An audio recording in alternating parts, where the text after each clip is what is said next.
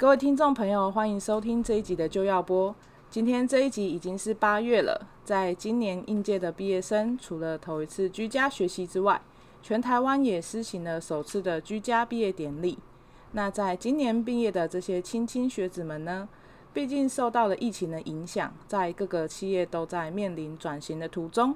不晓得你们做好求职安排了吗？还是说有的男生们会想要先从军呢？亦或是要继续升学呢？不晓得 Steve 能否给我们一些分享，让我们今年的应届毕业生有一个方向去思考，该如何做属于自己的人生规划。好的，呃，刚好今年我也有一个应届毕业的儿子，啊、呃，他也是准备要加入职场。是的。那所以呢，我也常在这些事情上面跟他沟通一下我对他的想法，这样啊，对这件事情的想法。啊，那基本上，我觉得有些有些，嗯，应该怎么说呢？呃，或许这听起来有点老套了，但是我觉得有一个很重要的事情，是尤其到我这个年纪之后，呃，我会觉得其实蛮重要的。也就是说，你的志趣跟工作如果可以结合的话，通常都会是一件比较好的事情。所以，我这边会第一个要给应届毕业生的建议的话，应该就是去找到一个你自己真的很想要做的事情，是。然后呢，呃，试着去做做看，然后从中中间去呃观察、去学习。那为什么要这么说呢？因为工作本身其实说说坦白一点，它就不是一件容易的事情。那在整个过程当中呢，难免会遇到一些挫折，呃，会遇到一些挑战。那如果是你自己喜欢的事情，你有热情的事情，通常遇到这些挑战的时候呢，你都能够呃想办法去克服，是，而不会总是告诉自己是说我为什么要做这件事情。所以有热情啊，呃，自己有兴趣的事情。我觉得会是，呃，你在考虑你未来职涯或生涯发展这件事情的时候，一个很重要的一个概念。所以这是我第一个要给这些应届毕业生建议的事情。嗯哼。那第二个呢？这个就比较难。呃，怎么说呢？我们刚才讲的第一个事情叫做选你所爱嘛。是的。所以你就是选你对你自己有热情的事情。那其实你回过头来看啊，一一个人在他的人生当中，其实有兴趣的事情蛮多的。所以他其实，比方说他对呃技术有兴趣啊，他有可能也对文学有兴趣啊，他也可能也对音乐有兴趣。所以选你所爱这件事情其实不难。对。但真正我觉得胜败的关键会是下一个我想要给大家建议的事情，就是你要爱你所选。这真的蛮难的，对，因为选你所爱啊，就像我刚才说的，我们人可能对很多事情都有兴趣，所以你要选到一个你喜欢的事情，其实不难；选到一个你有热情的事情也不难。可是呢，当你做了选择之后，你是不是真的能够爱你的选择？其实往往是很多人他在整个职场上面能不能呃有所表现。或者可以让人家看到他有发展潜力的一个很重要的关键。对，那这个时候这件事情呢，就是你不断要回过头来问你自己，就是说，当我今天选择了这件事情，我遇到了这些挑战，我有没有那个毅力，有没有那个信心，让我自己可以坚持走我选的这条路，呃，然后可以持续的走下去。所以呢，我觉得真正的关键，呃，但第一个当然是选你所爱，这没什么问题。但第二个部分呢，我觉得就是你真的要能够做到爱你所选，然后呢，能够坚持的走下去。这样子的话，我觉得就是你胜出跟成功的几率就会比较大。所以这是我的第二个建议。嗯，好的，没问题。我觉得这两个建议是非常值得我们这些应届毕业生能够来去参考的这个部分。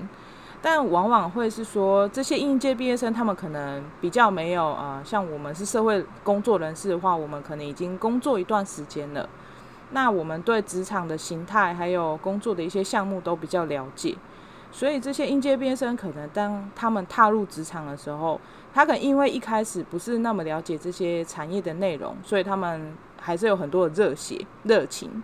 可是，在踏入这个企业之后啊，他可能一段时间之后才会赫然发现说：“哎呀，我可能就是不是那么适合这个职场，或者是不是那么适合这个呃企业文化。”那就又会退缩回来说：“是不是因为我自己的专业不足啦？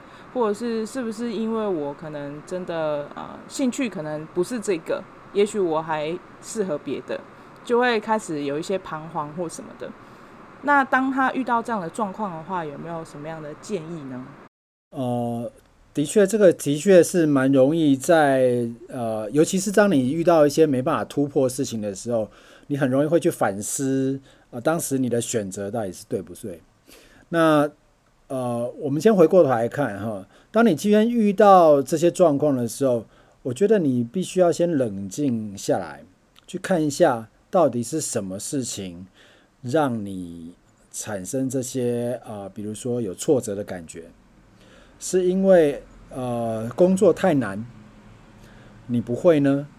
还是说在处理的过程当中，你可能在整个人际关系上面的，比方说呃沟通啦，或者是协调合作这个部分有些问题？那这个是一个蛮好的一个机会啊，让你自己可以静下心来去看一看，说你到底在什么地方遇到什么状况。因为通常这就代表是你的限制嘛。是啊。那如果你真的找到了，你就再回去回过头来看，说你当初为什么要选择这个工作？那这个工作如果没有这些障碍的情况之下，你是不是还是应该这么说好了？呃，即使有这些状况，你还会不会后悔你做做的决定，或者你后悔你做的选择？如果不会的话，那问题就回过头来去看说，那我们怎么去克服面题？呃，现在面对的问题。那如果是自己本身的职能不够，那我们就想想，我们可以怎么样透过学习，不管是上课啦。或者不管是透过呃跟呃比较资深的同事或者前辈来请教，那或者是跟你比较相信的朋友啦，或者是长辈来交换一点意见，或许呢他们可以提供给你一个不一样的思考的一个角度。那如果是呃在人际关系上面的一个处理，可能是沟通的问题的话，那就代表呃你可能需要在这个部分去多加强。因为这代表什么呢？你可能本身能力没有问题，可是你的沟通呢，却造成你的能力没有办法得到充分的展现。那这个部分呢，就是另外一个你需要去学习跟突破的点。对，没错，这是我的建议。嗯，是啊，其实呃，有的时候在学校的这套人际关系跟相处的方式啊，就不一定那么适合职场文化，对不对？就是你跟上司、下属的相处。跟你在学校还有同学们、老师的相处，就其实有很大的不一样，对不对？呃，我应该这么说好了。我觉得我们在过去的学校或者是家庭，其实都没有真正好好的教沟通这件事情。是，因为呃，在尤其在传统的传统的华人的社会当中呢，那个沟通这件事情，往往都比较是单向，而不见得会是双向。没错，那尤其是如果说你家里面又是有一些长幼啦，啊，比如说尊卑的问题，常常都会只能够单向的接受，啊，比如说上对下的指示。那如果你是属于比较年轻的，你属于比较辈分比较低的，基本上能够往上沟通这件事情，呃，的确有一些难度。那我觉得这是文化的部分。是。那第二个部分就是说。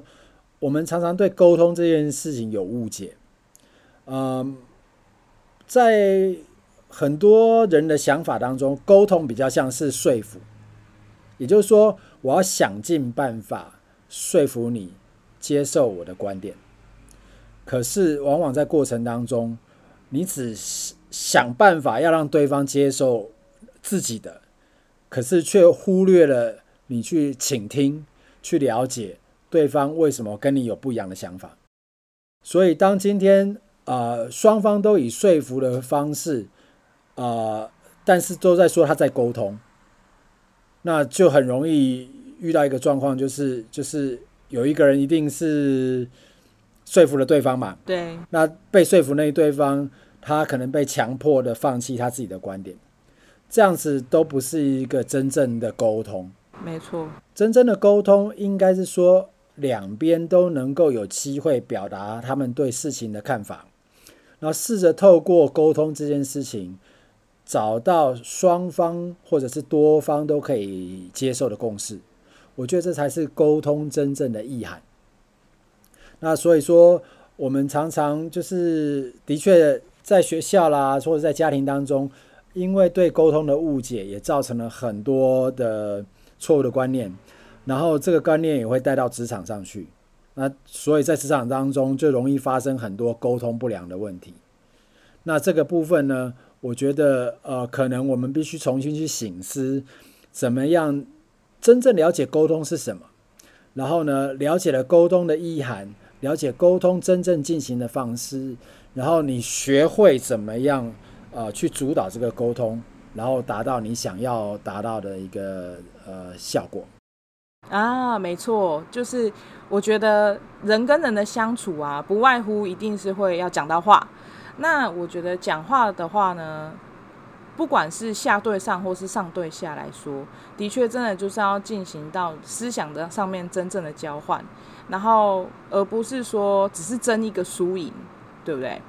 那其实在，呃应届毕业生啊，他们还有可能遇到一个状况是说，长辈们或是家人们，他们非常关心这个孩子，所以就会给出呃比较多是呃可能自己的经验啊，或者是说看到别人朋友朋友家的小孩的经验，那就会拿出来告诉这个应届毕业生说啊，我认为你可能怎么样会比较好。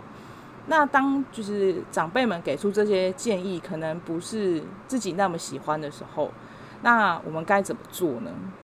呃，这边有一个方式哈，呃，我觉得应该是这样做，呃，持续的把你的想法跟你的长辈沟通，这是一件很重要的事情。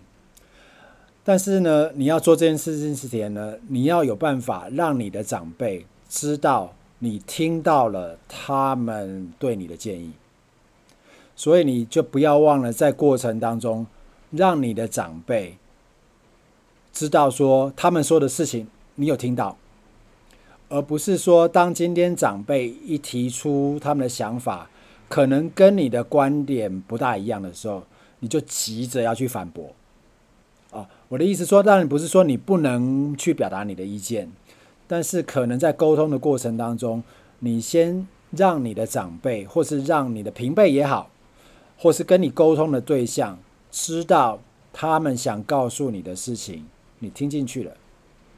所以你不要忘了在过程当中，总是让对方知道说：“哦哦，我知道你的想法，我了解你的想法。”好，但这不代表说你一定就是接受了他们的看的看法或想法。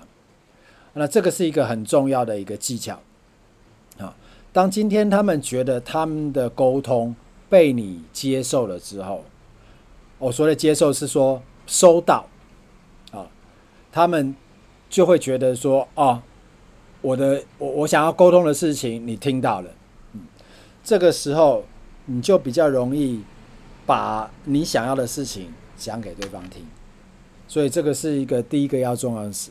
重视的事情啊，那呃，我觉得现在的的，尤其是毕业应届毕业生啊，年轻人哈，往往都会呃很急着要表达他的观点，那这不是坏事啊，有自己的想法是好事，但是千万不要忘了，你要表达自己观点的时候，这而且是之前对方告诉你的是。你要让对方知道，说你已经收到了。那这个时候，你再表达出你的看法，对方就比较容易能够听得进去。那第二个呢，我想要建议的是说，啊、呃，比方说像这些重大的卡论，呃，有时候的确有可能双方的看法其实会差异蛮多啊。这个时候呢，有一种方式叫做一路顺风啊，你不用急着去否定或者是呃否认对方想要给你这些建议的这个善意，你可能可以从这个善意出发，让他知道说，我知道你是对我好，那我可以了解你对我的爱心。啊，我了解你对我的关心，这个我很感谢。啊，那这就是让对方可以觉得说啊，他对你的甘心、关心呐，哈，他对你的爱护，你可以收到。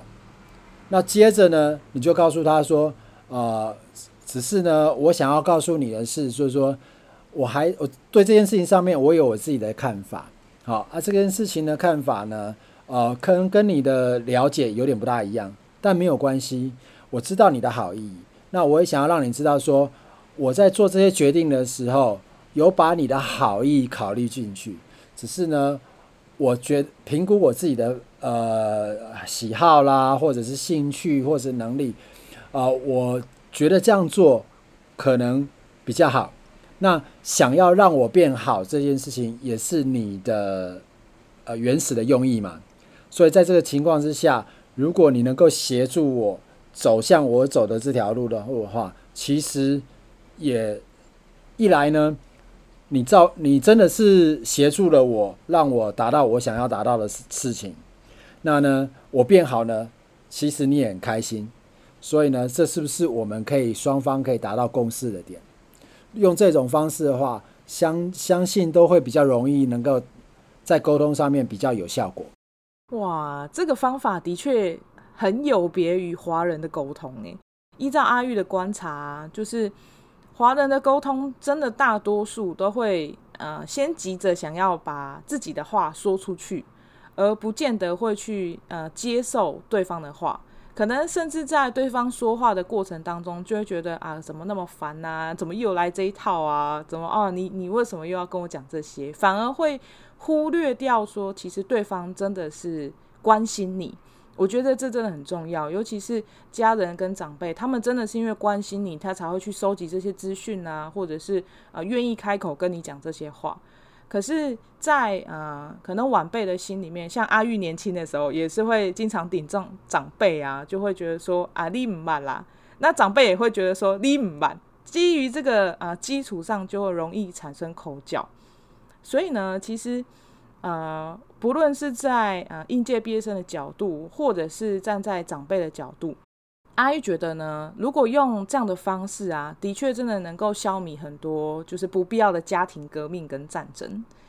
那除此之外啊，这些应届毕业生还有可能会受到一个考验，是说，当他很成功的啊、沟通了这些讯息给长辈之后。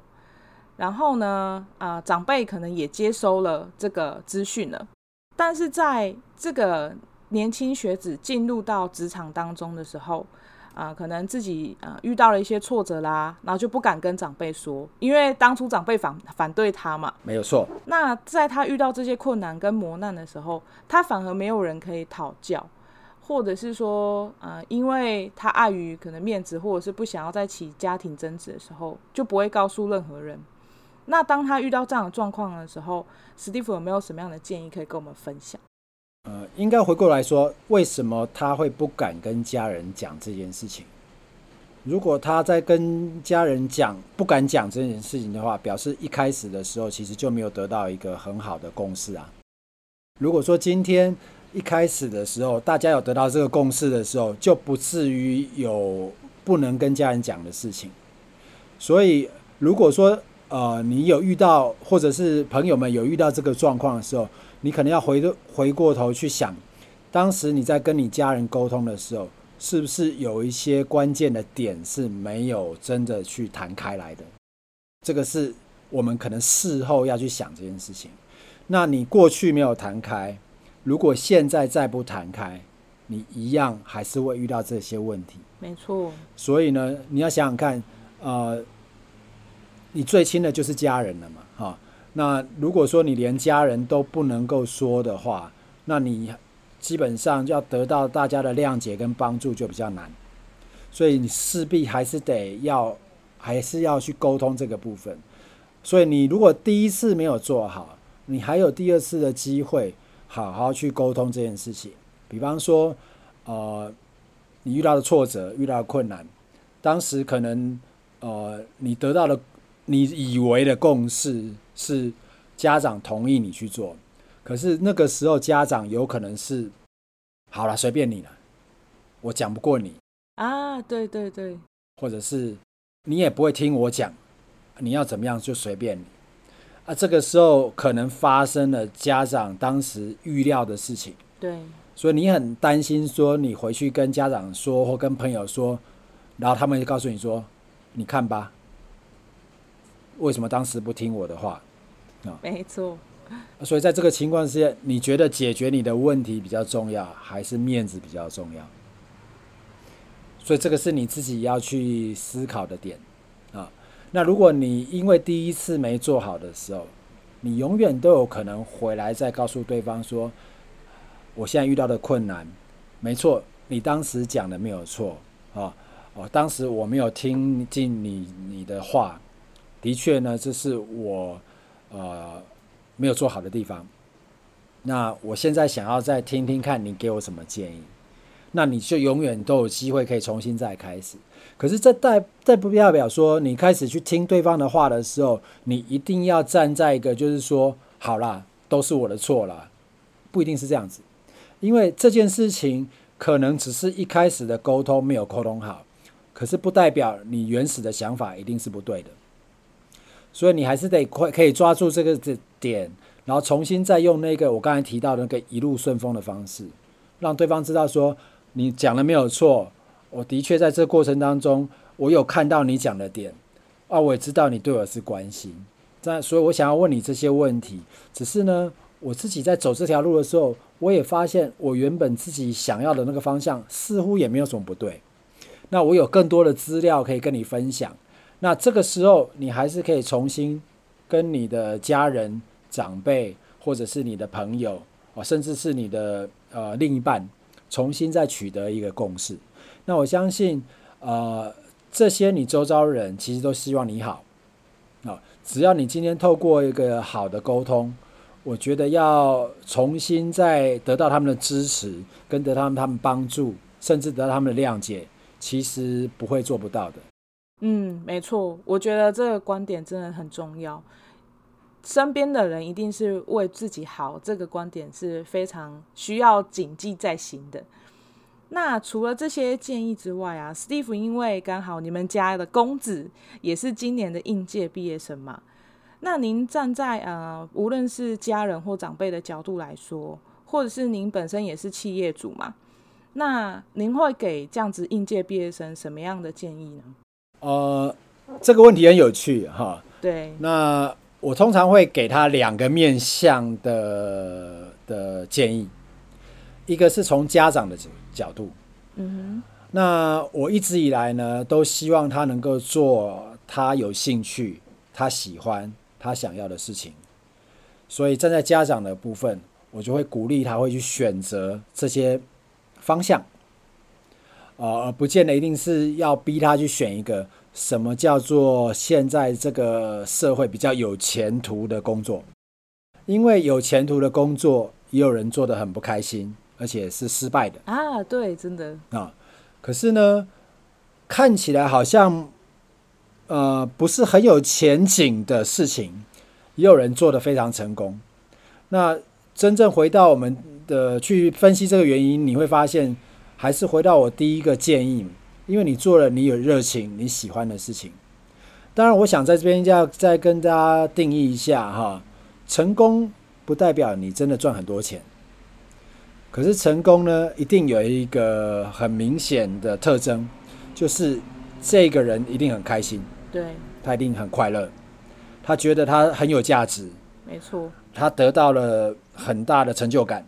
是，有的时候可能会有金钱上面的回馈，有的时候没有，但重点是你自己怎么想，跟你别人能不能感受到你的开心跟你的快乐。所以我想要在这边特别讲一下，就是定义一下成功跟成就这件事情，不完全是只能从金钱上面来衡量。是啊，不过这是我的观点啊。那只是我在站在家长的角度，我会给我的儿子这样的建议。好，这是从家长的角度。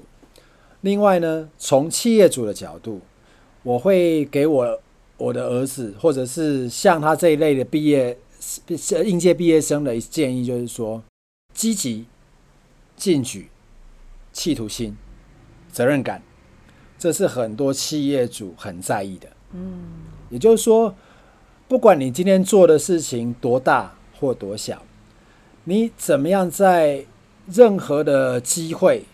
展现出来，对你的老板、对你的同事，甚至对你的下属，你是一个积极进取的人，你是一个有责任感的人，你是一个呃会把事情完成的人。好，这个是我觉得站在企业主的角度，会希望看到他的员工展现出来的特质。那所以呢，我常常会跟我自己的，比如说我现在公司也有很多年轻的朋友，当然我自己的小孩，我常会告诉他们说，你怎么样让你的老板，他把事情交代给你的时候，他是放心的，也就他知道你会把事情做好，你会负起责任。啊，我再强调一下哈，负起责任跟把事情做好，不代表你不会犯错。可是你犯了错，怎么去修正这个错误？怎么为这个错错误负起责任？那个态度其实是蛮重要的。对，没错。因为大部分呢，老板不会交代一个会让你负起错啊、呃，负起责任，或者是你做的事事情产生的错误呢，会危及公司的生存。如果这个老板会给你这件事情的话，那是那老板的问题。对，没错。尤其是当你还都还没有经验，你还在学习的时候，他如果会交付给你一个任务，你搞砸了，结果公司垮了，这个不是你的问题，那是那个老板的问题。对，所以如果今天有个老板要给你这样子的工作的话，你自己得小心，就代表这个老板不是太 OK。好，但是回过头来，我相信绝大部分的老板不会给你这样子的工作，他或许给你一些挑战。啊，那你就是，你就去挑战，在挑战的过程中呢，你即使犯了错，只要这个过错不是太不能承担，大部分好的主管其实会愿意看到你犯错，但是你犯了错，你知道自己可以怎么修正，然后呢，你在怎么样在这个修正当中学习，然后呢，下次不要再犯同样的错误。我相信，如果你能够展现出这样子的一个企图心跟责任感的话，这个其实会对你在未来的职业的发展会很有帮助。对，没错，的确，这四个特质啊，是真的。呃，在一个企业当中，我想，无论是企业主或者是公司主管，我觉得身为同事也会很期待说自己的同事，呃，是一个积极进取而且有责任心的人。所以我觉得这四个特质的确是非常重要的。那这些建议我觉得都非常好。有没有其他的呃分享啊？还有想要跟我们的应届毕业生们说的呢？呃，我接下来有几个建议哦，我觉得是呃各位朋友，尤其是应届毕业生哈，可以试着开始去学习跟培养。第一个就是。永远都让自己可以完成事情啊！事情呢，就是你不要就是做一半，然后就就丢在那个地方，把事情完成，做出结果，这个是非常重要的能力啊，也是很好的特质。所以呢，我也会很建议呢，呃，这些应届毕业的朋友们呢。可以培养自己这方面的观点跟能力。好，第二个呢，我想建议的一个思考方式叫做以终为始，也就是说，你所有要做的事情，都是以你达成你最后想要的那个目标开始往回推。我为了要做到这件事情，我我下一呃是说这件事情完成的前一步是是什么？那再前一步什么？再前一步是什么？就是你永远看着目标，永远看着达成目标，然后从目标往回推，到你现在这个阶段的那个路径。如果你可以这样做的话，你其实会发现你做的事情不会浪费时间，所有事情呢都会跟你要达到你最后目标的那个方向是一致的。可是如果你是从你现在的比如说能力啦，或者是呃。呃，职能开始，你永远都会去做一个，就是说你现在就能做到的事情。事情，可是你的目标达的达成，可能还需要你除了现在的能力之外，培养其他的能力。那如果你只是从你自己本身的职能开始，你就不会去愿意去做一些你或许还需要一点呃学习跟训练才做得到的事情，你会减。你现在就能做的事情做，那最后会发生什么事情呢？你的你能够做到的事情，呃，都会被你的能力所限制，而你没有办法真的去看到说，我要达成我的目标的时候，我还得去学习什么。所以这个以终为始是一个很重要的概念，啊，这是一个很好的一个思考，这是我想要建议给呃所有，尤其是年轻的朋友们啊，因为学校。不太会教这个事情，对，没错。学校往往都是给你你现在的职能，让你可以做好你现在的工作。可是呢，往往却忘了告诉你，如果你要做到你未来的目标，你可能必须要把呃学习能够达成目标的这一个路径规划出来，然后不够的要怎么去补足啊？这个是。呃，传统的学校教育当中，不见得会教你的事情，所以呢，呃，学习以终为始的观点看待自己的事情跟工作的话，我觉得是一个非常有价值的事情。那第三个呢，呃，很重要的一个概念就是，永远做出呃可以跟别人丰盛交换，也就是说。我今天不管跟同事、跟老板、跟家人、跟客户，你永远都要给出他们没有预期到你能给的东西。多能够多多多少，就看你当下的状况。可是如果你可以给他比他们预期还要多一些的时候，你在他们的心目中，你就是一个不一样的人。谁都愿意可以跟呃能够给我比我想象还要多人一起共事或一起合作啊，所以这个部分呢，如果能够做到，永远都是可以试着个别他期待的还要再多一些，这样丰盛交换的观点去做事情的话，你在职场上面得到的机会就会比别人家多。嗯，这是我第三个给想要给大家的建议。我觉得在丰盛交换这件事情上面呢、啊，阿玉有一个很深的感触，就是在我刚进职场的时候，因为我的个性就是比较土法炼钢那一种，我觉得说可能这个这个工作很难，那我就可能别人花五天学会，我可能要六天七天学会，那没关系啊，我就花比别人更多的时间学习嘛。